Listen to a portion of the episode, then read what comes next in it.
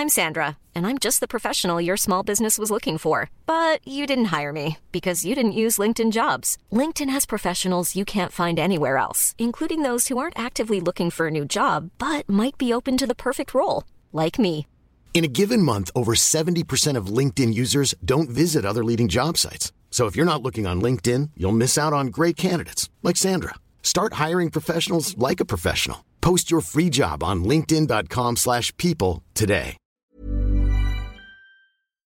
Bonsoir à tous, Olivier D'Artigol, Gilles William Goldadel, Geoffroy Lejeune, Johan Ouzaï, bonjour et bienvenue et merci d'être avec nous ce soir. Gérald Darmanin, Gérald Darmanin a pris la parole. C'est la séquence a tourné sur tous les réseaux sociaux, notamment, mais également sur les chaînes info ce week-end. Ces policiers qui ont été agressés dans Paris lors d'une manifestation et Gérald Darmanin a pris la parole pour euh, les défendre. On a entendu des propos extrêmement durs à entendre. Euh, une balle, un flic, par exemple, c'était sur les pancartes qu'on avait vu, euh, et j'ai évidemment saisi le procureur de la République, des croix gammées qui comparent la police nationale au régime nazi.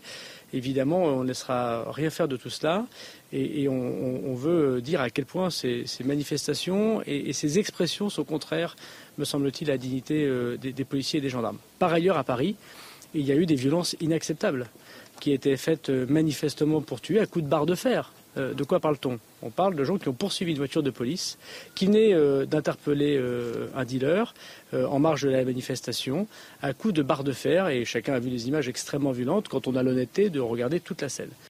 On les a vues, ces images, effectivement. Deux, trois choses. D'abord, la manifestation de samedi a été un échec. 30 000 personnes en France pour manifester contre les policiers, et j'emploie jamais le terme de violence policière, c'est évidemment un échec. Il n'y avait que 9 000 personnes à Paris. Ça, c'est euh, la première chose. La deuxième chose, après, c'est la réaction des uns et des autres, qui effectivement euh, peut surprendre. Ce qu'a dit Madame Rousseau, par exemple. Madame Rousseau qui dit comment se fait-il que cette voiture se soit retrouvée isolée dans cette situation? Elle est au courant de rien. Euh, il y a eu des évolutions, des consignes de maintien de l'ordre dans bien des pays du monde. Elle ne comprend pas que cette voiture n'est pas sur la manifestation. Cette manifestation, elle a son service d'ordre et elle a également les policiers. Euh, la voiture est là parce qu'elle vient d'intervenir, c'est ce que disait le ministre de l'Intérieur, sur un point de deal. Donc elle est sans rapport avec euh, la manifestation. Je pense notamment à l'Allemagne et l'Angleterre, dit-elle, qui ont trouvé les manières d'apaiser les manifestations avec des stratégies de désescalade.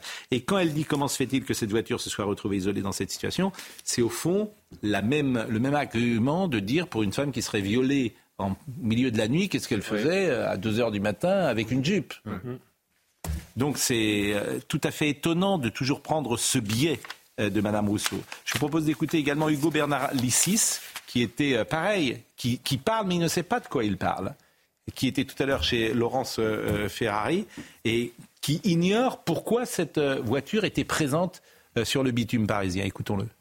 Ils sont en danger là dans leur voiture. Ils sont encerclés, ils sont enfermés, ils sont coincés.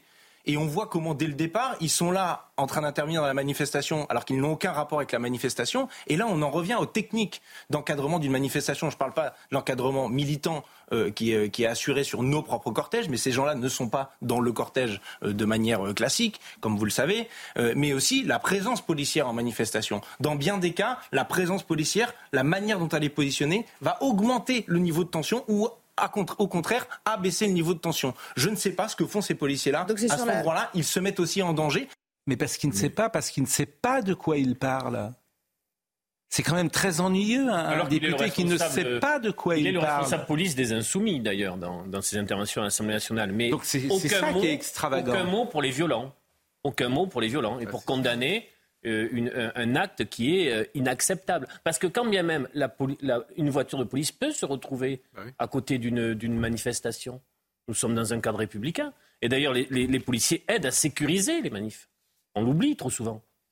Il n'y aura pas d'enquête concernant le policier, le policier qui est sorti et qui a mis en joue euh, ceux qui euh, mettaient en, en danger sa vie. Le préfet de police de Paris a annoncé qu'aucune enquête administrative n'allait être ouverte concernant le.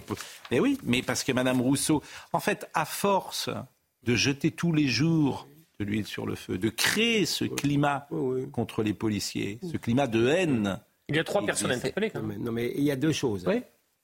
Il, y a, il y a deux choses. Il y a d'abord, parce que les commentaires de Mme Rousseau, de M. Bernardis, là, euh, pas, c'est l'écume des choses. Et d'ailleurs, ils sont tellement crédibles, ces gens-là, que M. Bernalicis n'a pas été capable d'être sénateur et Mme Rousseau est ridiculisée. Et, et vous avez vous, euh, parlé vous-même de l'échec cuisant de cette manifestation.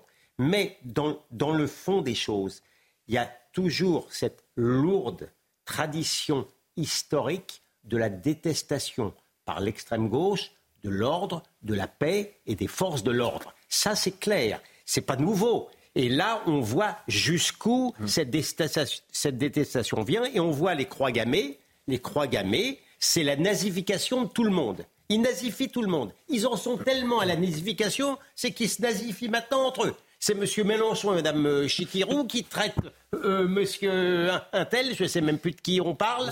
De Monsieur Roussel. Merci. De, de Collabo. De, Dorio. Dorio. Ils sont, mais, mais vous remarquerez quand même, j'ai l'impression quand même, il me semble que l'extrême gauche est de moins en moins crédible. Et il y aura sans doute des résultats qui mettront en avant ce que vous venez de dire. Ce qui me choque le plus dans toutes les déclarations qu'on vient d'entendre, c'est ce terme de désescalade. Parce que qu'est-ce qu'il y a derrière ce terme? Ça sous-entend très clairement que les policiers, par leur seule présence ici, ont provoqué les manifestants. Et donc, si finalement ils se sont fait agresser, c'est de leur responsabilité, c'est de leur faute. C'est ça que veut dire ce terme de désescalade. Et Heureusement que ce policier était armé pour faire fuir les manifestants. Parce que s'il ne l'avait pas été, il serait ou grièvement blessé, ah ou il aurait peut-être été tué. Et Jean-Luc Mélenchon, je vous rappelle, avait proposé de désarmer la police. La police qui fait la circulation, la police qui encadre les manifestations. Donc, heureusement, heureusement, il avait cette arme. Intégrité physique menacée, soutenez-vous les policiers qui font usage de leur arme de service 84% oui. C'est un sondage pour CNews. Euh, il y a deux choses dans la rentrée qui ont été importantes et le président de la République n'a peut-être pas entendu ces signaux-là parce qu'hier soir, il n'était pas sur cette ligne-là. Je pense que l'opinion publique a apprécié deux choses depuis la rentrée. La Baïa, la prise de position sur la Baïa, la prise de position sur le harcèlement scolaire et à un degré moindre la prise de position sur le syndicat de la magistrature. Les Français ont besoin d'autorité. D'autorité. Ils la demandent même. Oui, et vous avez un président hier soir qui était moins sur cette ligne-là que c'est euh, l'abaya, ça a frappé les gens. Bien sûr, une décision a été prise. Je complète le tableau sur le pouvoir d'achat et l'essence et, la fin du mois. Oui, mais ça, c'est pas pour l'autorité. Oui. C'est pas euh, la, même chose. Il y a pas eu ah, sur la préoccupation, vous avez raison. Il n'y a pas eu de grosse annonce sur le sujet non plus. Oui, il n'y en a pas eu de. Mais, mais il n'est pas sur cette ligne-là. Euh, exactement.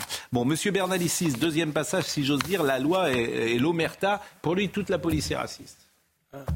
Je vous renvoie vers le, livre des policiers, euh, la police, police, la loi de l'Omerta, six policiers euh, de, de, de, de l'intérieur, qui racontent comment ils sont oppressés par leur hiérarchie, comment on leur demande de faire cette politique du chiffre, comment on les envoie faire des des, contrôles qui deviennent des contrôles aux faciès discriminatoires parce qu'ils n'ont pas d'autre choix que de le faire. Il faut remplir les bâtons dans les cases et on va toujours dans les mêmes endroits pour contrôler toujours les mêmes personnes. Donc ce que je vous dis, c'est que le racisme ou les violences policières ne sont pas juste le fait d'individus, mais la production d'un système institutionnel. Et c'est pourquoi on pense qu'il faut réformer la police et la gendarmerie, mais de la cave au grenier, en revoyant le recrutement, la formation, les missions de police en tant que telles il y a eu une insulte raciste dans la manifestation, en tout cas captée par des caméras. C'est des manifestants qui disent bande de race de merde à propos de policiers.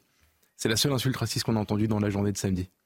Là où Bernalicis se trompe, c'est que le recrutement aujourd'hui pour les forces de l'ordre et les agents de la paix, c'est un recrutement dans les couches très populaires. C'est les fils du peuple qui, qui vont faire ce métier mal considéré et mal payé. Après qu'il y ait du racisme dans la police, comme il y en a dans toute la société, c'est une évidence. Mais qu'elle soit systémique, on ne peut pas le dire. Linda Kebab était tout à l'heure chez Laurence Ferrari, vous la connaissez. Euh, c'est une syndicaliste de policière et elle a pris la parole sur ce sujet.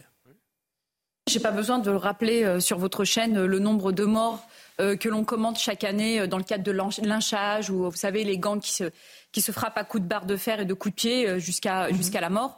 Et donc, euh, de fait, les policiers avaient légitimement le droit de penser qu'ils allaient mourir. Pour ma part, j'ai eu l'occasion d'échanger avec eux. J'ai échangé avec le collègue qui a, qui a sorti son arme. Il me parle de choc, de traumatisme pour lui et pour l'ensemble de ses collègues. Il y a évidemment des collègues qui ont été blessés hein, dans la voiture, hein, qui ont reçu des projectiles à la tête. faut le rappeler aussi à Madame Rousseau et à ses sbires. Et puis, euh, aujourd'hui, ils sont traumatisés. Ils me disent, alors, j'ai un petit message de leur part. Ils aiment à remercier d'abord les collègues de la Bravem qui sont intervenus. Mhm qui, euh, qui rappellent voilà qu'ils sont tant décrits cela, mais à qui ils disent euh, devoir la vie sauve. Euh, ils remercient leurs collègues du commissariat du 18e et ils remercient l'ensemble du peuple français qui les soutient aujourd'hui parce qu'ils savent que majoritairement les Français, comme le dit si bien votre sondage CSA, eh bien reconnaissent la légitimité des policiers à faire usage de leurs armes. Bon, on verra l'attitude de la France insoumise, comment elle est sanctionnée dans les urnes. Vous parliez de racisme. Hmm. Elle est bien placée pour en parler. Linda Kabab, c'est elle qui s'était fait, qui s'est fait traiter d'arabe de service par un insoumis, Tahabouaf, qui est toujours chez les insoumis. On- être là, il n'y a, pas de problème. On peut continuer sa carrière politique. C'est quand même particulier. euh, filtré. J'étais- Pardon Il a été Il est toujours insoumis. Oui. Il, a, il a été blanchi de- des accusations sexuelles et du coup, ça, ça, ne, ça passe crème. J'étais tout à l'heure en plateau avec Linda Kebab. Elle est d'abord épuisée moralement et elle est surtout très très inquiète parce qu'elle disait il y a eu une, des arrêts maladie en nombre il y a quelques semaines, on en a beaucoup parlé, ça a fait la une de l'actualité, mais elle disait en fait ça, ça- ça va craquer. Là, elle disait, elle disait véritablement, la police va craquer, on ne peut plus assurer nos missions, on ne- on n'est plus en mesure de travailler, les policiers sont épuisés, euh, pour beaucoup au bord de la dépression, au bord du burn-out. Elle disait véritablement, on ne va plus pouvoir assurer notre mission. Mais parce qu'il faut changer les lois. C'est-à-dire qu'il faut durcir les peines euh, contre ceux qui attaquent les policiers. Et il faut aussi le soutien de toute la classe politique. Or, une partie de la classe politique a des attaques de plus en plus violentes contre Mais- les policiers. Ce que dit aujourd'hui l'extrême gauche, c'est chaque mois un peu plus violent. Dites-moi, Johan, le président de la République, il a parlé 25 minutes hier soir. Il a dit un mot là-dessus. Bah, Peut-être qu'il aurait dû être. Il a dit un mot là-dessus. Pas un mot. Bah, il aurait pu être interrogé. Non, aussi. il dit ce Ah qu'il veut, le président de la République. interrogé Pardonnez-moi, hein, il dit ce qu'il veut, le président de la République. Vous le savez bien. C'est vrai que les sujets sont quand même abordés Il dit avant. ce qu'il euh, veut. S'il veut commencer son émission, d'ailleurs, à À la sa première. décharge, il n'a pas été interrogé. Non, je, là-dessus. bah, partage pas votre avis. Il aurait pu l'être s'il avait Parce que la première interrogé. question, Il aurait pu en la, poser pre- le thème aussi. la première question, c'est qui lui est posée. Il fait un dégagement sur autre chose. Il dit Henri, Henri III, Charles III était à Paris, le pape était à Paris. etc. Il dit ce qu'il veut. Il dit un mot sur ces policiers Non. Donc si moi je suis policier, que j'ai été euh, menacé comme euh, j'ai été menacé euh, samedi, et que je vois le président de la République, je lui fais pas le procès de pas aimer la police, hein, entendons-nous bien. Bon, il a quand même parlé de violence policière une fois, mais je lui fais pas ce procès-là. Je pense qu'il est derrière son ministre de l'Intérieur, derrière Gérald Darmanin, etc. J'irai pas- évidemment, mais tu attends des signes et surtout des lois. il faut- C'est-à-dire que tu touches à un policier en France, faut savoir que ça peut être une peine Non, maximum. il faut- C'est il tout. Il faut être un saint laïque si on est policier aujourd'hui de Oui. vouloir réprimer un refus d'obtempérer. Oui. Très clairement. Je suis d'accord avec vous. Compte tenu de tous les emmerdements Bien sûr. qui peuvent vous arriver, très sincèrement, euh, c'est Et l'autre jour, il y a quelqu'un qui a couru. avec les magistrats qui les mettent en tôle. Il a couru derrière euh, quelqu'un qui faisait un refus d'obtempérer, qui était tombé de sa moto. Euh, il a couru euh, et, et il s'est fait tabasser et il est euh, encore en arrêt de maladie, j'imagine, pour une quinzaine de jours. On a vu sa photo. Il, il s'est fait taper, il est tombé dans une embuscade. Donc- Moi, je lui tire mon chapeau. Lui, il doit être décoré. hein. Admiration et gratitude. Exactement. Et celui, de samedi, celui de samedi aussi doit être décoré parce qu'il avait un sang-froid incroyable. Bien Dans ce contexte-là, avec des, autant de gens qui vous sautent dessus, Bien qui tapent sur votre voiture. Mais vous avez Et pas, oui. moi, ce qui me fascine, c'est qu'il n'y a pas un artiste, il n'y a pas une personnalité. Personne ne se mouille. On les voit sur d'autres sujets prendre la parole pour euh, etc. Personne n'y va Je vois pas de dire bravo à ce policier, etc. vois- Tous sont, Je vois sont- pas, je vois pas beaucoup de courage chez les artistes, mais il faut Oui. reconnaître. Sur les personnalités il faut, pays. re- il faut reconnaître que si jamais un artiste venait à euh, honorer la police, il aurait peut-être des problèmes de fin de mots. Mais moi, je crois pas. Ah oui, bah, parce que je pense que le, le- mais même ceux de la, je pense même que ceux- l'opinion serait même ceux qui ont tourné Bac Nord, qui est On un film parle- formidable, Bon, ils ont trouvé le moyen de regretter ensuite d'avoir euh, pour aidé la terminer. police. Pour terminer, on, on parle de la NUPES, mais il y avait aussi le syndicat de la magistrature qui était présent à cette manifestation. Et ce qui rend dingue les policiers, c'est de se dire que parmi les trois interpellés, il y a eu Oui. trois interpellations. Oui. euh, ces interpellés-là qui seront peut-être, probablement euh, jugés, seront peut-être jugés par des magistrats qui ont participé à cette manifestation. C'est ce que vous dites est très juste. Et, et- et c'est ce qui rend ce pays Ah Il y a un risque effrayant. sur quatre, à peu près. Bon, euh, un procès sept ans après. D'ailleurs, à Magnanville, c'est sept ans après. C'est ça que je, je, je vous assure, j'ai du mal, j'ai du mal à vous qui êtes avocat, j'ai du mal à comprendre parce que ça paraît quand même pas très compliqué. Oui, enfin, vous savez, me, me- Le procès donc de Mohamed Lamid Abérouz, donc c'est le complice présumé de l'assassin du couple de policiers dans les Yvelines en juin 2016, c'est ouvert aujourd'hui devant la cour d'assises de Paris. On rappelle que celui qui avait tué euh, le couple de policiers a été tué dans l'assaut du raid.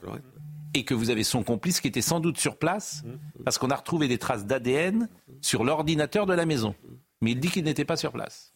Mais ça va être compliqué quand même comme défense, puisque l'ADN a été retrouvé. Donc je vous propose d'écouter Célia Barotte, qui était euh, sur place aujourd'hui et qui nous fait le compte-rendu du procès. Lors de cette première journée de procès, Mohamed Lamine Bérouz a souhaité adresser toute sa compassion à la famille des victimes. Il a réitéré son innocence dans cet attentat et se dédouane de l'acte commis par son ami euh, de l'époque, Larossi Abala.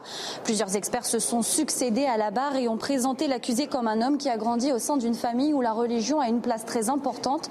Par exemple, dans le passé, euh, Mohamed Lamine Bérouz a effectué un séjour en Mauritanie pour approfondir et perfectionner son apprentissage de la langue arabe.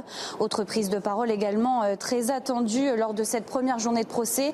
le témoignage de Sarah Hervoué euh, depuis sa cellule. Elle était euh, l'une des promises de la Rossi à Bala, puis de Mohamed Lamina Bérouz.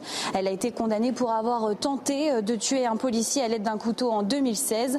Prochaine échéance très attendue dans ce procès, l'interrogatoire de personnalité de Mohamed Lamina Bérouz prévu ce mardi. Et je vous propose d'écouter les deux avocats, avocats des parties civiles, Thibault de Montbrial et Vincent Brengart, qui est l'avocat euh, de M. Mohamed Lamid Abérouz. Il y a donc un enjeu symbolique très fort avec euh, euh, ce procès de l'assassinat de policiers chez eux et euh, un enjeu judiciaire extrêmement fort également, puisque nous avons un, accusé qui est un islamiste notoire, avéré, déjà condamné dans un dossier de terrorisme islamiste, qui vient plaider contre le dossier un acquittement dont je ferai tout pour qu'il ne l'ait pas. C'est le coupable idéal parce qu'il a déjà été condamné dans une affaire de terrorisme, parce qu'il n'a jamais fait mystère de sa pratique religieuse et par conséquent il remplit un peu toutes les cases euh, qui pourraient conduire à une condamnation. Sauf qu'en fait, la justice, c'est pas ça. Euh, la justice, c'est pas se fier simplement à des éléments de personnalité, c'est aussi prendre en considération les éléments factuels, les éléments probatoires euh, qu'il y a dans un dossier. Et force de constater que dans ce dossier, nous n'établissons pas la démonstration et la preuve d'une quelconque complicité de Mohamed Aberouz. Alors, Gérald Darmanin a pris la parole sur ce dossier de Magnanville. Je vous propose de l'écouter. Je veux évidemment penser euh, à, ces policiers euh, qui ont été tués par la barbarie islamiste parce que policiers, dans leur domicile, devant leurs enfants. On se rappelle tous de ça il y a, sept ans. Je mets un point d'honneur à me rendre à chacune euh, des commémorations qu'organise la police nationale et, les collègues. Je pensais également à, cet enfant qui grandit et qui vivra sans ses parents. Et j'espère que la justice, euh, j'en ai même euh, l'intime conviction, euh, condamnera cette, personne de complicité s'il est prouvé qu'elle était effectivement en lien avec cet assassinat barbare, parce que rien ne peut permettre de pouvoir toucher à un policier ou à un gendarme dans l'exercice de ses fonctions.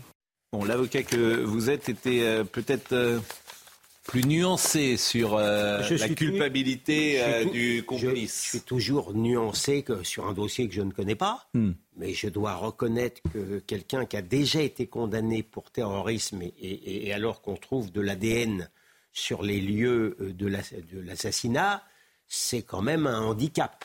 Voilà, c'est tout ce que je peux me permettre de dire. Et sur le fond, euh, c'est toujours les mêmes affaires d'islamisme ici en France, de djihadisme, avec des types qui détestent la France et les Français, réellement, qui sont avec en plus euh, une un niveau, il faut le savoir, un niveau intellectuel très faible.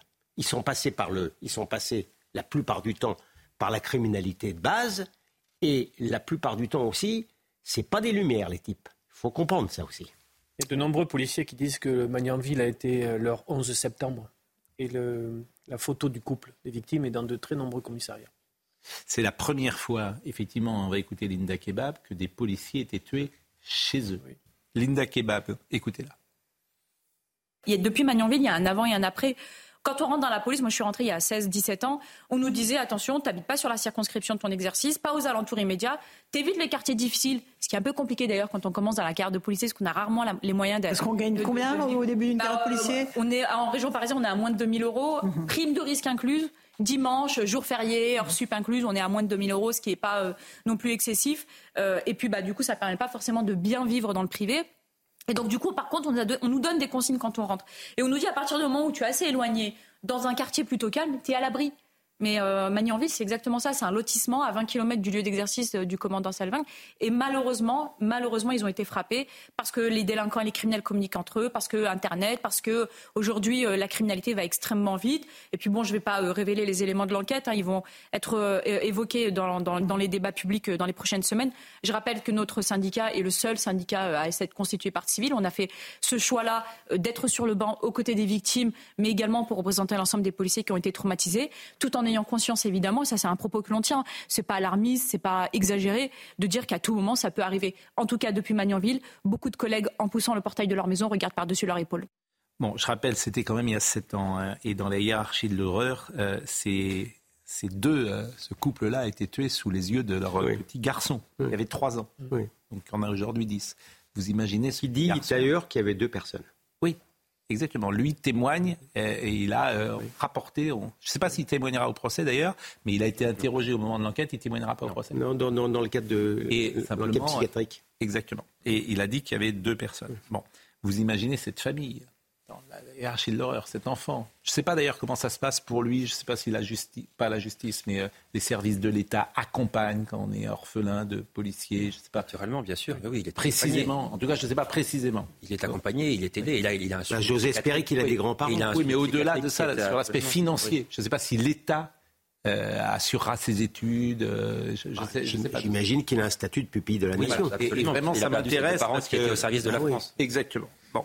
Et je rappelle évidemment que euh, Mohamed Lamine Arzouz, à Beyrouth, s'est rendu avec l'assassin Larossi Abdallah au domicile des victimes le soir euh, des faits, en se connectant sur place sur l'ordinateur des victimes afin de visionner des photographies de Jean-Baptiste Salvin, permettant ainsi à l'assassin d'identifier immédiatement l'intéressé pour passer à l'acte à son encontre avant même qu'il n'ait eu le temps de réintégrer son domicile. Hein Ça, c'est en tout cas ce que dit l'accusation. Mmh. Puisque euh, l'ADN a été retrouvé, ont été trouvés sur le repose poignet de euh, l'ordinateur.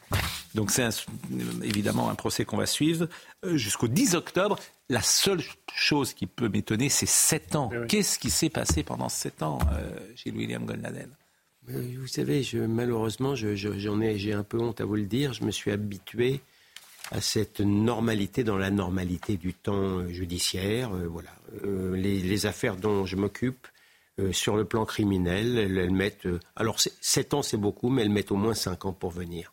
C'est malheureusement la norme anormale. Et Julien Pasquet, qui euh, suit notre émission, me dit ce petit garçon est pupille de la nation. Il vit avec sa tante. Il souffre de terreur nocturne et a fait trois tentatives de mmh. suicide à 10 ans. À 10 ans. Autre sujet, euh, toujours dans l'actualité judiciaire, c'est euh, le procès de Redouane Faïd qui s'est ouvert le mardi 5 septembre devant la cour d'assises de Paris pour son évasion à bord d'un hélicoptère de la prison de Réau en Seine-et-Marne. Et aujourd'hui, le multirécidiviste s'est exprimé sur les détails de cette évasion. Et c'est vrai qu'il y a quelque chose de tout à fait euh, étonnant dans ce qu'il raconte. Noémie Schultz était sur place.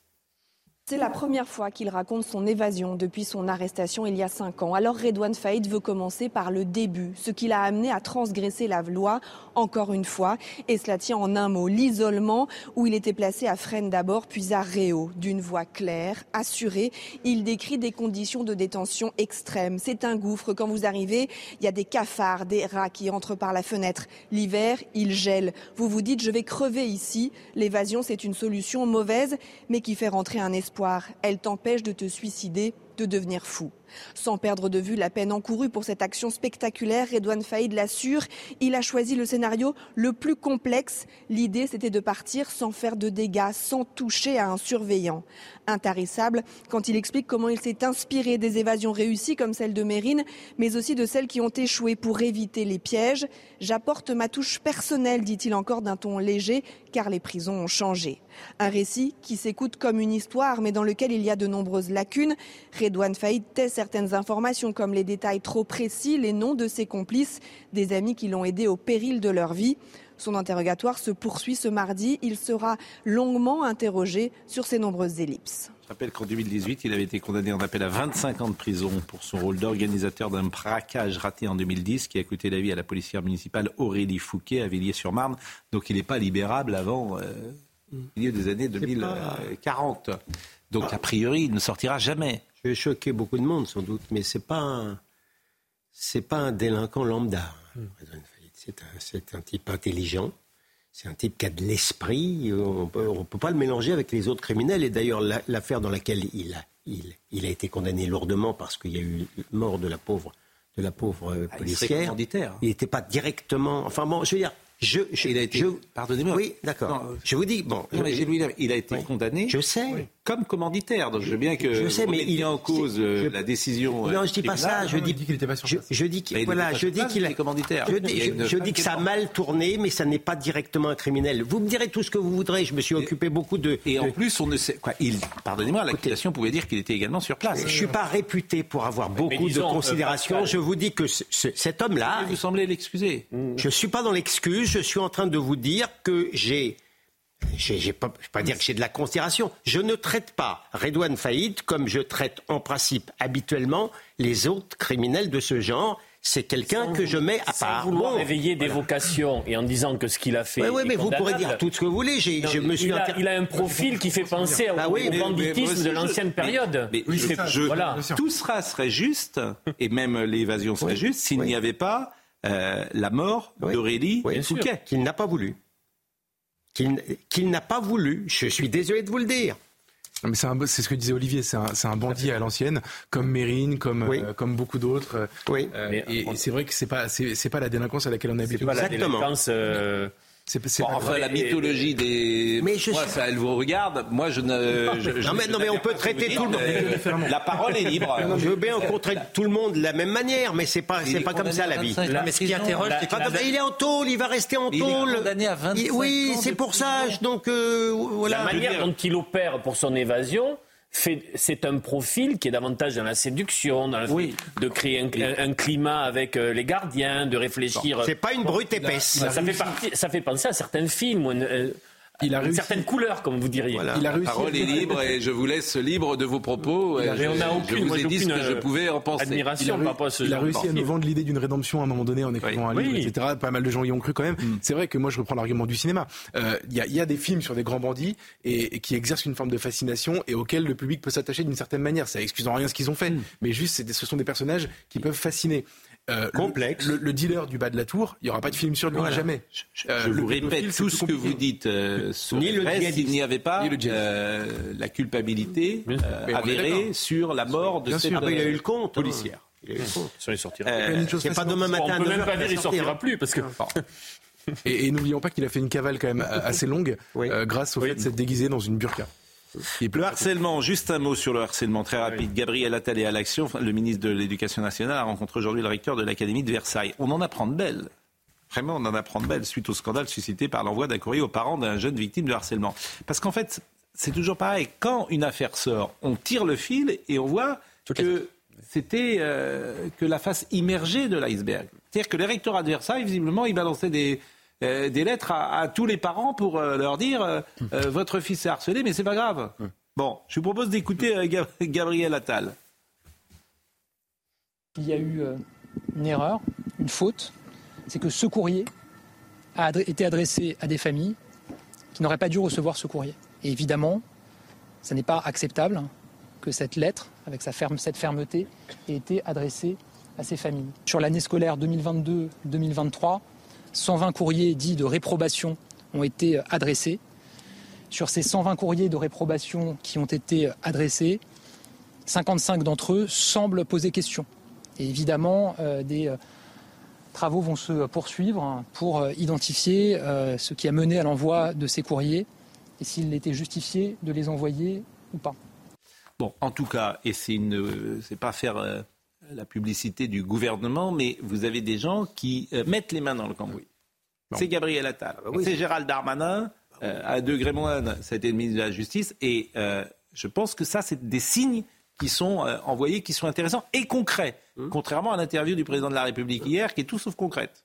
Sur le harcèlement, honnêtement, on progresse. hein. On progresse assez rapidement. C'est-à-dire qu'il y a deux mois, il y a trois mois, c'était un sujet vague. On se disait, il y a des enfants méchants avec d'autres. Que, que faire? Comment peut-on faire? Et on avait une solution, c'était euh, d'inverser la, la, la- la- l'expulsion. On expulsait le harceleur au lieu de- d'enlever le harcelé de l'école.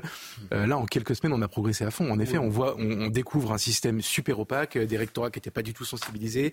euh, et maintenant, Pas de vague? Je pense que, je pense que le pas de vague sur le sujet va s'inverser très rapidement. Pas de la, vague. la rectrice de Versailles, elle a changé. Gabriel Attal, il a fait ce qu'on appelle, il a renversé la table. En politique, ça n'arrive pas souvent, mais là, c'est ce qu'il a Il fait. a changé de logiciel. Et, et- et ça montre que quand on veut, on peut, la politique c'est fait pour ça. Quand on veut agir, on peut le faire. Gabriel Attal, dans la lutte contre le harcèlement, il a fait autant en un mois que l'ensemble de ses prédécesseurs, parce qu'il a pris le sujet à bras le corps, parce que politiquement, il a voulu avoir une influence, et il y a des décisions qui vont être prises. Il y a un comité interministériel avec des annonces fortes mercredi, et effectivement, Il a maintenant, raison. le Le harcèlement, politique peut faire quelque chose le harcèlement, ça sera pris au, savez sérieux par fait, tout le c'est le monde. retour de l'autorité politique. Oui. Il a réuni les, les, les recteurs. Il y en avait un euh, sous Ouais. couvert d'anonymat qui avait dit dans le Parisien, tout ça c'est de la mousse, ça ne servira à rien. Il a ouvert la réunion en disant je lis ça. Qui a dit ça? Il a laissé une minute de silence. Tout le monde se regardait les pompes. Il a dit bon maintenant on commence la réunion, on va passer aux choses sérieuses. Mais il a C'est-à-dire que c'est une reprise en main. Mais oui, parce qu'en fait, ils veulent rien faire, tous ces gens-là. Certains oui, non, certains ont fait. Donc, euh, Vraiment, euh, certains mais font. pas de vague. Non mais Pascal, il y a dans l'éducation des, des établissements scolaires qui ont vraiment fait des choses chouettes. Moi, j'ai- j'ai des, des, compta- des- des copains dans les établissements qui me disent, je t'assure, on, on s'en préoccupe et le moindre signal faible, on intervient. D'être allé dans une classe chercher un gosse qui était harceleur, c'est un signe Et- et ça, le gouvernement l'assume complètement, hein. on- et, et à l'arrivée, on bla- Dans 10 ans, on en parlera encore. Vous accepte- voulez dire quelque chose? Oui, non, mais j'en accepte l'augure. C'est certain, sur le plan ministériel, ça nous change de Papendiaï. Il n'y a pas de doute. Pourtant, c'est la même personne qui les a nommés. Bien. Mais ceci étant, il y a, c'est à désespérer quand même de l'éducation nationale. Il y a des tendances lourdes au sein de l'éducation nationale. C'est une éducation nationale. Quand vous avez un prof qui est en difficulté façon Samuel Paty, tout le monde le laisse tomber. Et puis c'est une éducation nationale lorsque, effectivement, il y a des problèmes de harcèlement et qui concernent, ou, ou- ou plus encore, et qui concernent des professeurs. Alors là, la première chose à faire, on ouvre le parapluie. hein. On défend, quoi qu'il arrive, et de manière complètement euh, indéterminée, les fonctionnaires. sera plus possible. si vous ne so- si- bon, enfin, le mammouth, c'est le mammouth. Si vous ne sentez pas que c'est très lourd à bouger, moi je veux bien, mais je, je rêve de me tromper. Dernier mot d'Emmanuel euh, de euh, Gabriel Attal. Monsieur Attal, Gabriel Attal, qui a manifestement vu le film Les choristes. Action, réaction. Je le dis, la philosophie de l'action que nous voulons porter avec la Première ministre, elle est claire. 100% prévention, 100% détection et 100% réaction. C'est ce que nous devons aux élèves, c'est ce que nous devons aux familles, c'est ce que nous devons aux agents de l'éducation nationale, c'est ce que nous devons à l'école de la République et c'est cette boussole qui sera la mienne dans mon action au ministère de l'Éducation nationale et de la jeunesse. Il n'a pas voulu dire action et réaction. Moi, je pense que j'avais, on avait ce débat tout à l'heure avec Benjamin No. Prévention, détection, à mon avis, c'est des mots un peu, un peu voisins. Donc, c'est, il a voulu faire un ternaire 100% détection, 100% prévention, 100% action. En fait, c'est 100% prévention, 100% action. Détection, prévention, il me semble que c'est bon. Mais nous n'étions pas d'accord forcément. Il trouvait qu'il y avait une nuance entre la prévention et la détention. Dont acte. L'abaya, si vous voulez, euh, pour dire que le Conseil d'État a une nouvelle fois, les sages ont rendu une nouvelle fois leur verdict. Le Conseil d'État a de nouveau validé l'interdiction du port de l'abaya à l'école, rejetant ainsi le recours de deux associations et d'un syndicat qui contestaient la légalité de l'interdiction. Il n'y a rien de nouveau, donc il a de nouveau euh, validé cette interdiction. Elle est confirmée une première fois par le Conseil d'État. Elle avait été validée le 7 septembre. Elle est de nouveau validée aujourd'hui. C'est euh, important euh, de le dire. Vous avez quand même un député insoumis qui s'est encore illustré aujourd'hui à propos de la Baïa. C'est M. Boyard, que j'ai connu dans... C'était pas aujourd'hui. Mais je voulais pas en faire de sa pub, finalement. Mais je vous laisse la parole. Mais ma- c'est vrai que c'est comme Sandrine Rousseau. J'ai plus envie d'en parler. en fait. Oui, enfin, Parce que vous lui faites sa pub. Oui, Mais non, il représente quelque chose, Pascal. Bon, bah alors, parlons. Oui, mais non, moi, je, moi, je pense Non, que, parlons-en. Moi, je pense que ridiculiser les ridicules, Mm. c'est, c'est œuvrer. Non, non, c'est œuvrer dans le bon, sens. Donc, il a expliqué pourquoi on s'en prend aux filles qui mettent des abayas dans l'école, puisque le pape, il porte une sorte d'abaya. Vous voyez Il a dit c'est... ça? Oui, il a dit Oui. ça. Ouais, ouais, Pas très dit malin, c'est même très bête. ça. Oui, mais, euh, oui, mais ça vous étonne de la part des insoumis? Non, Vous c'est savez, très les- les- bête. la bêtise est une explication euh, souvent assez, assez juste. hein. Oui. Non, mais il est oui, député, oui. c'est quoi ça Oui, mais Oui, oui, il est- oui. il est- voilà. Qu'est-ce que vous voulez vous- On peut mettre bout à bout Oui. toutes les déclarations qu'il a faites depuis la réforme des retraites jusqu'à Oui. ce matin, jusqu'à Oui. aujourd'hui. Mais je pense qu'il aura du mal à être réélu. Voilà, c'est, vous sûr. me l'enlevez de la bouche. Bah, C'est avez- tout. c'est un peu... c'est- Ben, je- ou alors c'est à Ah, désespérer. Il est élu dans le Val d'Oise, pardonnez-moi, il est tranquille Mais- pour. euh, Oui. Mais c'est pas sûr. Oui, non, bah, Ah je mais en fait, c'est de la Et sociologie. puis je hein, vais vous dire, ces gens-là, Mm. ces gens-là, un jour ils feront une faute parce qu'il est incapable de ne pas faire de faute. Donc il fera une faute soit de comportement, soit verbale, etc. Parce qu'ils ne sont pas calibrés. Façon Quatennens, vous voulez dire? Ou de- oui, une faute. Il va quand même pas rediler, arrêtez un peu. Ils ne sont pas calibrés pour le poste qu'ils ont. Et il n'y a, y pas que lui d'ailleurs. Mais euh, Donc, un l'analyse, jour- un l'analyse jour, il fera une faute. le jeune sur Val d'Oise, je la trop pessimiste. hein. Vous verrez. Il y, a un vol L'immigration. auto- il, y a, il y a un vote automatique, mais vous avez aussi Ah, mais des si- Français qui vont pas Alors, vouloir. S'il y euh, avait un vote personnel, il n'aurait pas été élu en fait. Bon, Euh. Emmanuel Macron hier, 25 oui. mi- euh, Oh là là, 30 c'est- ou 40 minutes. Bon, Oui. je ne veux pas m'acharner sur les mais pourquoi faire quoi? Pourquoi dire? C'est c'est- c'est- c'est parlotte, c'est communication, c'est- Pour ne pas parler des Capitaliser sénatoriales. sur la semaine qu'on a vécue. Pour ne pas parler des sénatoriales. c'est rien. Mais en même plus, pas. et pas un mot sur les policiers. Donc, c'est bon. Alors, écoutez, le pape a raison sur euh, l'immigration. Hum. Je vais, franchement, je vais prendre la phrase où il a été le meilleur. D'accord. Euh, je Sur la devine. Et sur l'immigration, c'est là où il a été le meilleur. Il a dit, euh, on n'est pas là, c'est- on peut pas accueillir toute la misère Voilà. du monde. Au moins, c'est clair. Oui. Au moins, c'est clair. Et là, il n'y a pas exactement dans le même Eh temps. ben, le monde lui cherche un mauvais parti là-dessus. Ah, oui, bon, écoutez ce qu'il a dit, le président de la République.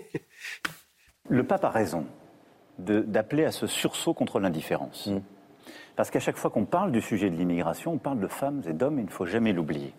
Il y a en moyenne environ 100 000 demandeurs d'asile chaque année dans notre pays.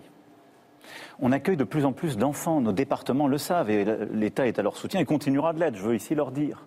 Il faut ce message d'universalisme. Moi, je ne suis pas indifférent, et nous devons être humains, accueillir en particulier ceux qui fuient des conflits.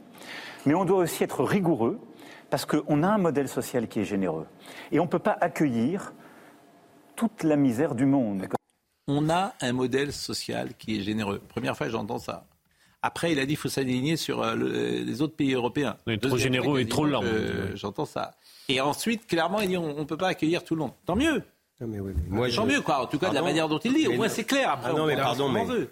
Geoffroy Lejeune. Comment vous pouvez applaudir aujourd'hui une phrase qui a été prononcée il y a 30 ans par Rocard oui, oui. En fait, c'est c'est par rapport à la. à- à- à la- C'est sa la- meilleure phrase d'hier. Ah, mais ça, je, je dis pas qu'il a. Non, il y a les chaudières aussi à gaz qu'on peut garder. Ça passe. Faut pas- C'est sa meilleure phrase. Il ouvre les yeux bien, 30 ans après la gauche française, pardonnez-moi. C'est enfin une partie de la gauche française. C'est c'est dramatique. Vu la situation qu'on vit en ce moment, vu ce qui se passe à Lampedusa, mais en fait ce qui se passe tout le temps en règle générale euh, à, à nos frontières extérieures de l'Union européenne, euh, c'est c'est- on attend d'un dirigeant aujourd'hui qu'il ait un discours adapté à ça. À la limite, s'il veut accueillir tout le monde, qu'il qu'il- qu'il le dise et il en paiera les conséquences. Mais mais mais euh, mais, mais puisque les Français sont contre l'accueil euh, inconditionnel, enfin, il a raison. Le modèle social est généreux. Qu'est-ce qu'il propose pour le réformer? Euh, Qu'est-ce qu'il propose pour qu'on arrête d'accueillir toute la misère du monde? Aujourd'hui, à l'instant que vous mettez le pied dans une embarcation de la Tunisie vers Lampedusa, vous ne on peut plus vous empêcher de venir en Europe. Qu'est-ce qu'il fait contre ça? Donc c'est pas parce qu'il a eu, utilisé la phrase de Rocard qu'on va dire c'est génial. Pardon. Je vous dis, c'est sa meilleure phrase d'hier. Non, mais non. Et j'entends ce que vous dites non, et mais je ne- pardon, pardon, mais moi non. Je suis désolé. Quelle était la meilleure phrase? Non, mais je vais vous dire, je n'accepte pas l'hommage à, euh, euh, à la- euh, sur l'indifférence euh, euh, que le pape reproche aux gens, parce que c'est de l'indifférence sélective. Si le pape, en même temps, avait, euh, avait, avait- avait parlé également de l'indifférence par rapport aux Français qui souffrent de l'insécurité causée par le danger migratoire, j'aurais compris.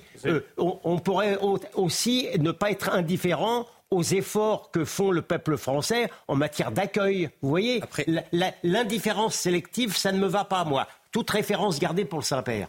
Après, Emmanuel Macron précise quand même que la France n'a pas à rougir de ce qu'elle fait dans l'accueil des migrants et qu'elle prend quand même toute sa part euh, dans l'accueil des, des- des- des réfugiés. Ah ouais. Ça, le pape aurait dû le dire d'ailleurs. Il, il- il complète en disant ça. c'est- ce entendu dit. ça. Non, J'ai mais pas- c'est- oui, mais j'ai pas entendu le Saint-Père le dire. c'est- Non, non, effectivement, mais Emmanuel Macron, quand il a été à Marseille, il, il a dit au Bah, pape, bien sûr. la France prend toute sa part et la France n'a pas à rougir de ce qu'elle fait pour l'accueil, non pas des migrants, Bah, mais pour la- elle pour peut même- l'accueil elle peut même pour l'accueil s'honorer. des, des- des- des réfugiés.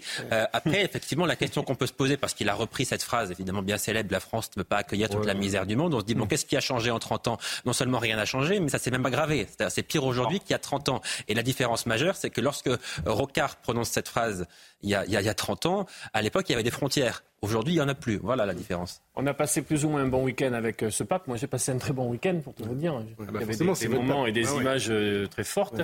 Euh, J'ai blâmé les papistes gauchistes. Mais écoutez, je prends, je, c'était, euh, je prends ce moment. Écoutez, Euh, j'ai été euh, euh, marqué aujourd'hui. Personne ne m'a parlé de l'intervention euh, du président hier soir.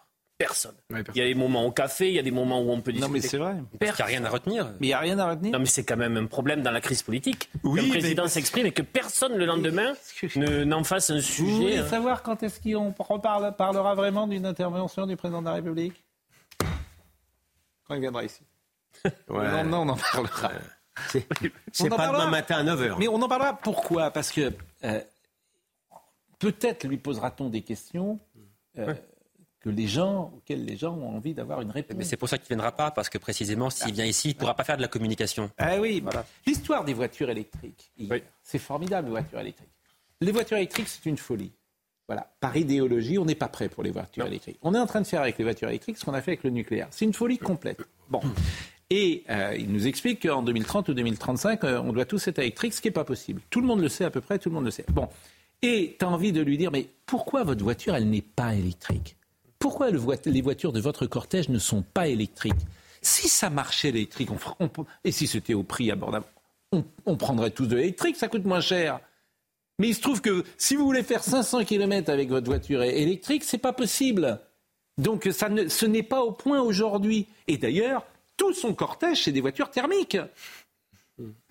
c'est le B à bas. Donc si vous lui dites ça pendant qu'il parle, il va peut-être être étonné. Mais évidemment, comme on lui parle pas comme ça, alors on lui on lui dit pas les choses. C'est tellement simple ce que je dis que qui montre précisément que ça ne marche pas, c'est que lui-même ne l'utilise pas.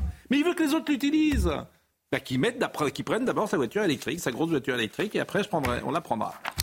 Euh, l'essence, l'essence justement, alors l'essence, 100 euros par an, 8 euros par mois. Il y a des gens qui sont en difficulté XXL, tu leur dis vous allez pas avoir 8 euros par mois. Vous voyez euh, le sujet de Soumaya Lalou Pas tous. Pas tous en plus, mais en fait ça n'a pas de sens. Il n'y a pas quelqu'un autour de lui qui lui dit même c'est contre-productif. Écoutez euh, Soumaya Lalou sur les aides aux plus modestes hier. Alors que le prix du carburant est au plus haut pour 2023, à près de 2 euros le litre en moyenne, Emmanuel Macron réinstaure le chèque carburant de 100 euros par an. L'aide sera limitée à 50% des travailleurs les plus modestes. Sur le mois, euh, on est à plus de 500 euros au niveau euh, d'essence. Donc 100 euros, ça peut aider euh, effectivement, mais ça aide pas plus que ça. C'est mieux que rien, de toute façon, mais on ne sait pas non plus, là, vu la conjoncture actuelle, c'est ça serait bien que ce soit euh, peut-être euh, tous les ouais, aussi, ouais, tous, tous, les mois, ça serait, ça serait, ça serait bien. Bah, c'est bien pour les plus démunis, mais il faut qu'ils pensent aussi à nous, au taxi, euh, parce que voilà, on, on, fait beaucoup de kilomètres. On il y a un manque à gagner qui se crée et on n'a pas d'aide. Selon Bercy, cette mesure, qui entrera en vigueur dès 2024, bénéficiera à près de 5 millions de foyers, ce qui devrait représenter un coût de 500 millions d'euros. Afin d'alléger la facture des Français à la pompe, le chef de l'État compte aussi sur l'effort des distributeurs. Si le président de la République a écarté l'idée de la vente à perte de carburant après un rejet des distributeurs, il souhaite la mise en place de la vente à prix coûtant. Elisabeth Borne recevra de demain les acteurs de la filière. Il a dit une phrase que j'ai citée trois ou quatre fois ce matin, que j'ai à peine comprise, mais enfin, euh, Philippe Guibert l'a mieux comprise que moi, manifestement. Euh, il a dit euh, la vente à perte, on ne la met pas dans la loi, euh, mais on la garde comme une menace. Menace. J'ai toujours pas compris ce que ça veut dire. Comme une menace. Je ne sais pas qui veut menacer. je ne sais pas. J'ai toujours pas compris ce que ça veut dire. Bon, c'est grotesque, c'est ridicule, ça n'a pas de sens. Et en plus, c'est notre argent à la fin. Donc, euh, moi, la politique d'échec, ça commence à m'agacer parce qu'à la fin, ça repose sur les contribuables en réalité. Donc, euh, je, ne comprends même pas que ça continue, qu'ils continuent à utiliser ce genre d'argument. Et sachant que, comme disait quelqu'un dans le sujet, 100 euros par an, c'est mieux que rien, mais c'est pas beaucoup mieux que rien. Mais c'est une politique de gribouille. Mais il y a surtout 75% de personnes qui ont besoin de leur voiture pour aller travailler. Et l'épée de Damoclès pour ce pouvoir, c'est que des personnes, dans les semaines à venir, ne pourront plus aller travailler, peut-être, parce qu'elles ne pourront plus faire le plein. C'est une réalité. Il y a des reportages dans la PQR, dans la presse quotidienne régionale, de personnes qui commencent à dire, qui sont dans la ruralité, on ne va plus pouvoir. Parce que ça reviendra plus cher d'aller travailler que de rester chez soi et percevoir certaines aides. Donc on est là sur un, moment de bascule. Hein. Mais il faut, il faut dire quand même que sur la vente à, prix coûtant, c'est une mesure qui est sincèrement mm. ridicule. Parce que les marges de la grande distribution, c'est 1 mm. à 2 centimes par litre. Donc le prix va baisser de 1 à 2 centimes par litre. C'est-à-dire que ça sera complètement invisible pour le pouvoir d'achat des Français. Ça n'aura absolument aucun impact. Il y a quelqu'un qui me dit les, les voitures électriques euh, peuvent faire 500 km sans s'arrêter. Non, je suis désolé. Euh, parlez aux concessionnaires. Parlez aux concessionnaires. Ils les rendent, les gens qui ont des grosses voitures. C'est très bien peut-être en ville. Ils les rendent. Ils les en veulent pas. Ça ne, c'est pas au point. Je ne peux pas vous dire autre chose. Moi, j'ai été tout l'été avec des concessionnaires qui disent les, gros, les voitures, pour faire un peu de route, hein, bien sûr, Les gens les rendent. Sachant qu'on a, on a subventionné l'achat de voitures électriques, on a, on a- il y avait des incitations fiscales pour ça, enfin, des baisses de prix, et, et ça a permis de faire augmenter le marché chinois et américain avec euh, Tesla. Donc ça nous a même pas bénéficié à nous. Idem, pour les, idem pour les éoliennes. hein. Ah, mais les éoliennes, c'est Les grave. éoliennes, c'est- non, c'est fini. On n'arrive plus à. euh, il y avait un, un article, euh, je, je crois que c'est dans le Figaro ou dans le Monde, l'un l'un des deux, qui montrait, qui montrait qu'on ne peut plus fabriquer en ce moment d'éoliennes. Ça marche pas. C'est donc, laid, et c'est ça laid, marche non, pas. Ça détruit complètement le En paysage. a- mais ça ne marche pas. Il n'y a pas d'énergie Donc on est re- aidé, on- renouvelable. C'est simple, le soleil, ça marche pas. Non, mais on Tu est peux pas le stocker, ça marche que dans la journée. Mais écoutez, franchement, il n'y a que le nucléaire. Non, mais il n'y a pas plus grand ennemi. Non, mais il n'y a pas plus On est chez les fous, il n'y a, que le nucléaire. Il n'y a pas plus grand ennemi de l'environnement que les écologistes politiques. Ils nous ont tués, ils nous sont tués. On peut être pro-nucléaire, nucléaire, je le suis, tout en voulant développer quand même le solaire, euh, Mais le solaire, l'hydraulique. ça marche pas le- mis non de la même manière puisque tu ne peux pas le stocker. Ça marche que dans le, jour. Et quand tu as besoin d'électricité en ce moment, là, tu as besoin d'électricité, il est 20h47.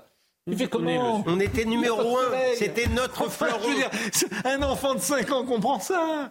T'as besoin, ton énergie Je me suis solaire, embarqué sur le sujet. ton énergie solaire, tu l'as à midi au moment où tu as mais attention, euh, euh, profitons-en. Quand t'as besoin d'électrique, c'est-à-dire à Je partir ne veux de plus vous 20 parler. Je ne veux plus vous parler. Je ne vous regarde- je ne vous regarde plus. Puisque tu ne peux pas le stocker. T'as pas besoin d'avoir fait, je veux dire, de- de- d'avoir fait polytechnique pour comprendre ça. Profitons-en parce que bientôt on ne pourra plus parler de l'environnement. On nous taxera de climato-sceptiques. hein. Faites- Bon. Profitons. hein. Bon, petit euh, Jonathan Cohen, ça m'a amusé. Alors lui, bravo, Jonathan Cohen, c'est un, c'est un jeune euh, c'est un comédien, très bon. Il est drôle. À l'occasion d'une avant-première pour le nouveau film d'Éric Toledano et Olivier Nakache, alors il y a une- quelqu'un qui l'attaque en disant voilà, vous avez fait un film euh, qui est sponsorisé par Monsieur Bolloré, etc., etc. Bon, bon. Et écoutez la réponse de euh, Jonathan Cohen qui a mis ce jeune homme à, à 10 mètres. Le film était euh, un peu financé par le Canal et je sais que Vincent Bolloré est tout sauf un militant écolo. Comment vous avez fait? Et trouve-moi un militant écolo parmi toutes les chaînes, parmi toutes les plateformes, parmi tous les moyens de communication, parmi tout mon pote. Ne rentre pas dans ce débat-là, tu veux que je te dise pourquoi? Parce que ce serait du temps perdu. L'Apple que tu as dans la poche, est-ce que franchement, est-ce qu'écologiquement il fait euh, sûr Est-ce que tout ce que tu fais, les voitures que tu achètes, ne rentrent pas dans ce débat-là qui est stérile, mon pote? Parce que tout le monde a de quoi se reprocher, tout et n'importe quoi. M6, TF1, France 2, Netflix, tout le monde. Tout le monde. Ne commence pas toi à juger de ta petite lunette en disant euh, dis donc, mais moi ça me paraît pas top. Personne peut juger. Vous, ni nous, on peut vous juger. Arrêtons avec le jugement facile. Vous n'êtes pas, voilà, ne vous mettez pas à cet endroit-là. Mais bonne question quand même. Ça permet au moins de parler de ça. C'est pour que tu repartes pas tout seul. Merci. Hein. Son nul, mais juste. Et on le savait, hein, qu'il seul. Mais voilà. Alors, C'est tellement vrai. C'est une année euh, difficile. C'était donc à l'occasion d'une avant-première. Le film euh, sort euh, ces prochaines euh, heures. Le cinéma cartonne en ce moment. Il y a plein de. Ah ben moi j'ai vu Anatomie d'une chute, très très bien. Très bien. Euh, Tony en famille, très très bien. Euh, Donc c'est- vous avez parfaitement raison, il y a des bons films. Anatomie d'une chute, c'est très très bien. C'est mieux que ce qu'elle avait dit Justine Triet euh, le soir de la Palme d'Or. Franchement, euh, c'est étonnant même qu'elle ait dit ça.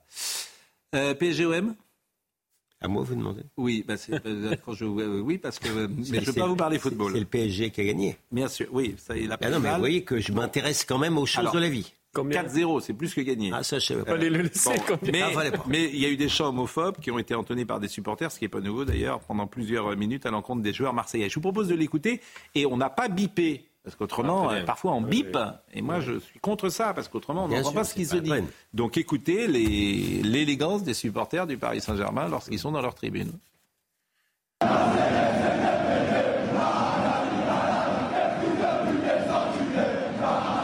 Ces chants haineux et homophobes ont été entonnés dans les tribunes du PSG dimanche soir lors du fameux Classico. Les réactions ne se sont pas faites attendre sur le réseau X, anciennement Twitter.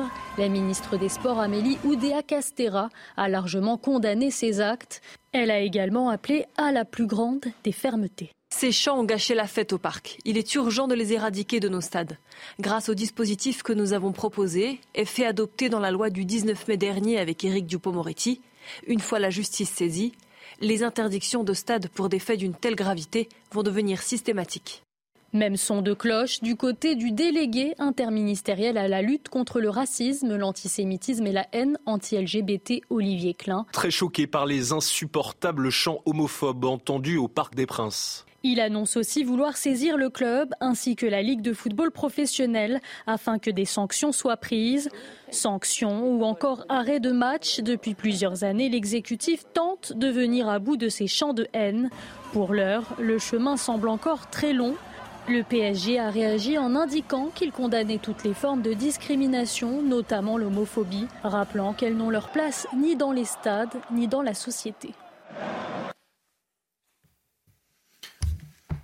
Je vous laisse sans voir. Non, non, non, pas du tout.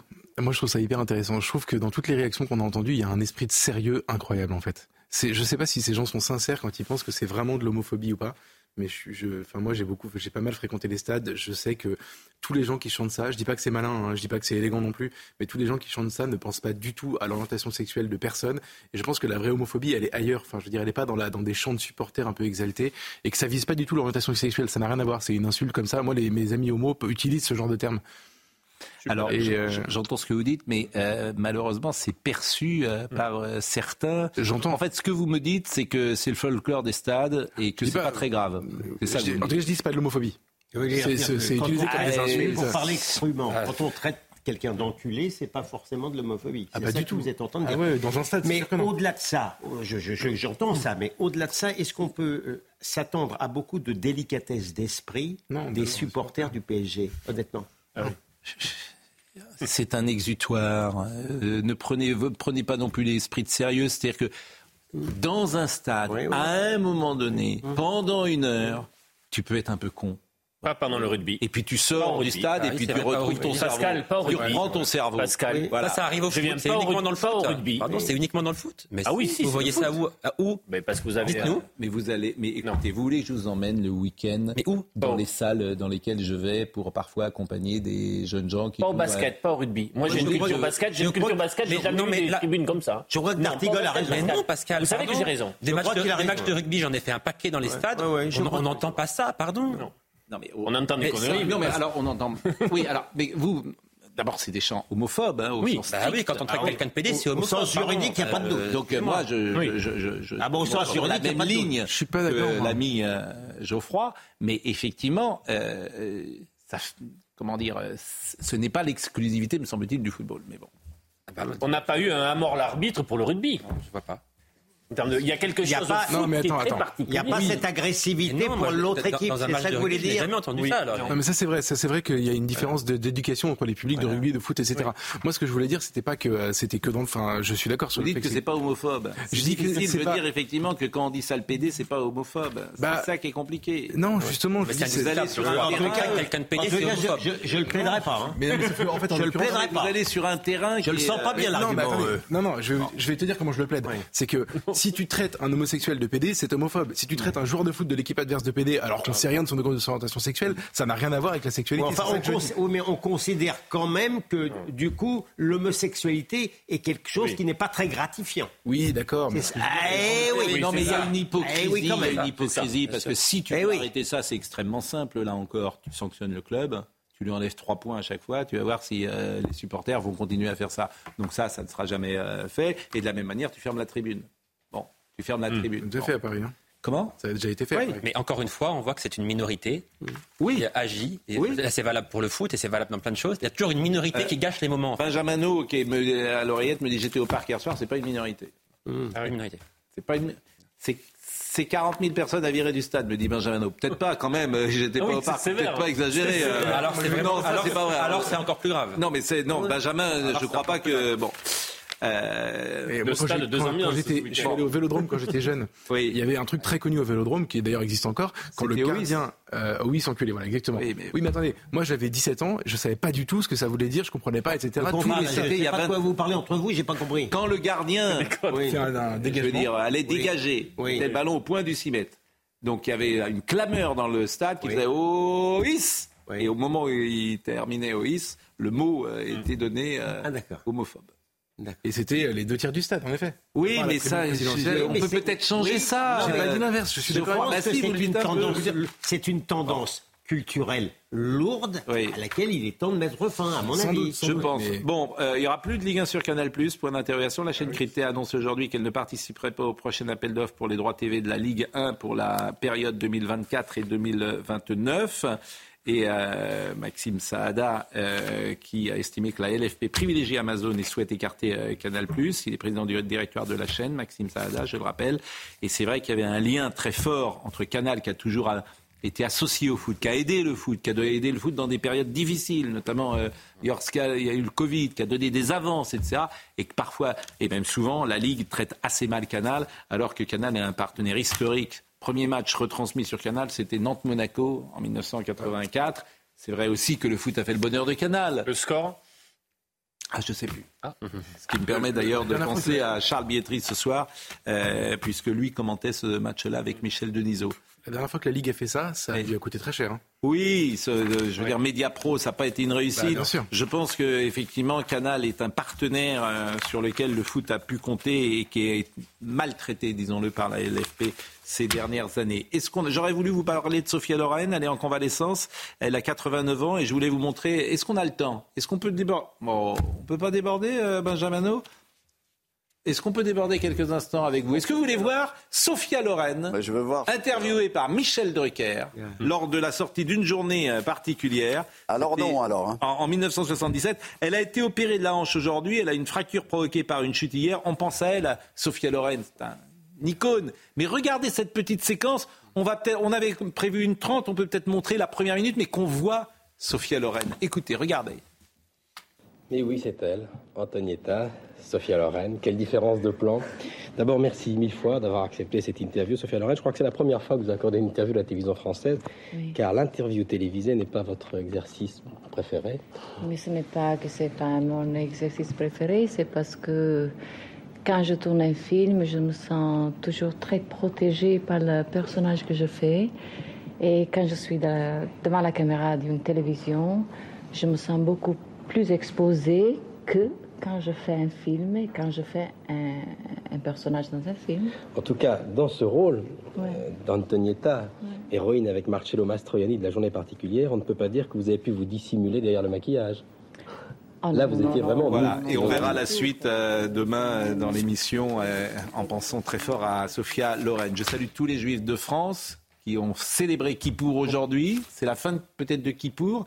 Hier soir, je pense qu'ils ne nous entendaient pas. Je pense que là, à 20h59, il est possible qu'ils nous entendent. Donc, euh, le grand pardon, c'était aujourd'hui après Shana Donc, on les salue, juifs de France, mais également euh, juifs qui nous écoutent en Israël. Je pense notamment à Elat. Ils sont nombreux, mais pas seulement. Arrêtez de parler À Tel Aviv, à Tel Aviv, on vous regarde aussi. Il n'y a pas qu'Elat en Israël. Arrêtez un peu. Et vous ne faites pas qui pour Vous savez, j'ai marqué qui pour à ma manière, croyez-le bien. Je suis pas allé au cabinet, par exemple, puisque vous me demandez. vous n'êtes pas. Voilà, pas écrit. Ah, je ne suis pas d'une religiosité extrême, mais ça ne serait pas, dans le grand livre. Ça n'est pas non plus un jour comme un autre. Oui, mais certes, mais Kippour, c'est pas ça. Voilà. Kippour, c'est 24 heures, pas de téléphone, à la maison, on, réfléchit. je suis resté, un, temps de méditation. Chez moi toute la journée, je suis désolé. Un temps de méditation. Je n'ai pas de compte à vous rendre sur le plan religieux. Permettez-moi de vous le dire. Ça me fait plaisir que vous soyez là. Vous le savez. Olivier Benkemoun. Vous n'allez quand même pas nous donner des, des leçons de Kippour, quand même. Mais je. C'est pas possible. C'est pas possible, quand même. Olivier Benkemoun. Voilà.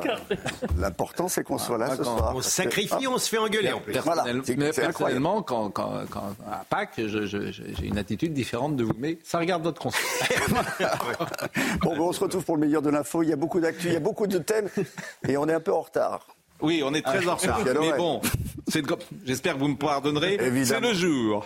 Évidemment. Jean-Luc Lombard était à la réalisation, Guillaume était à la vision, Thomas était au son. Merci à Benjamin No, à Jacques Debrion, à Florian Doré. Euh, toutes les émissions sont retrouvées sur cnews.fr. Ne manquez pas Julien Pasquet qui sera là à 22h, qui a mal commencé la ah. semaine, malheureusement, dans de grands tournois, puisqu'il a perdu une nouvelle fois. On en est à 12-3, mais bon, il peut remonter la pente, hein, mais bien sûr. Euh, il a toute l'année pour ça. Euh, Olivier Benkemoun, rendez-vous demain matin.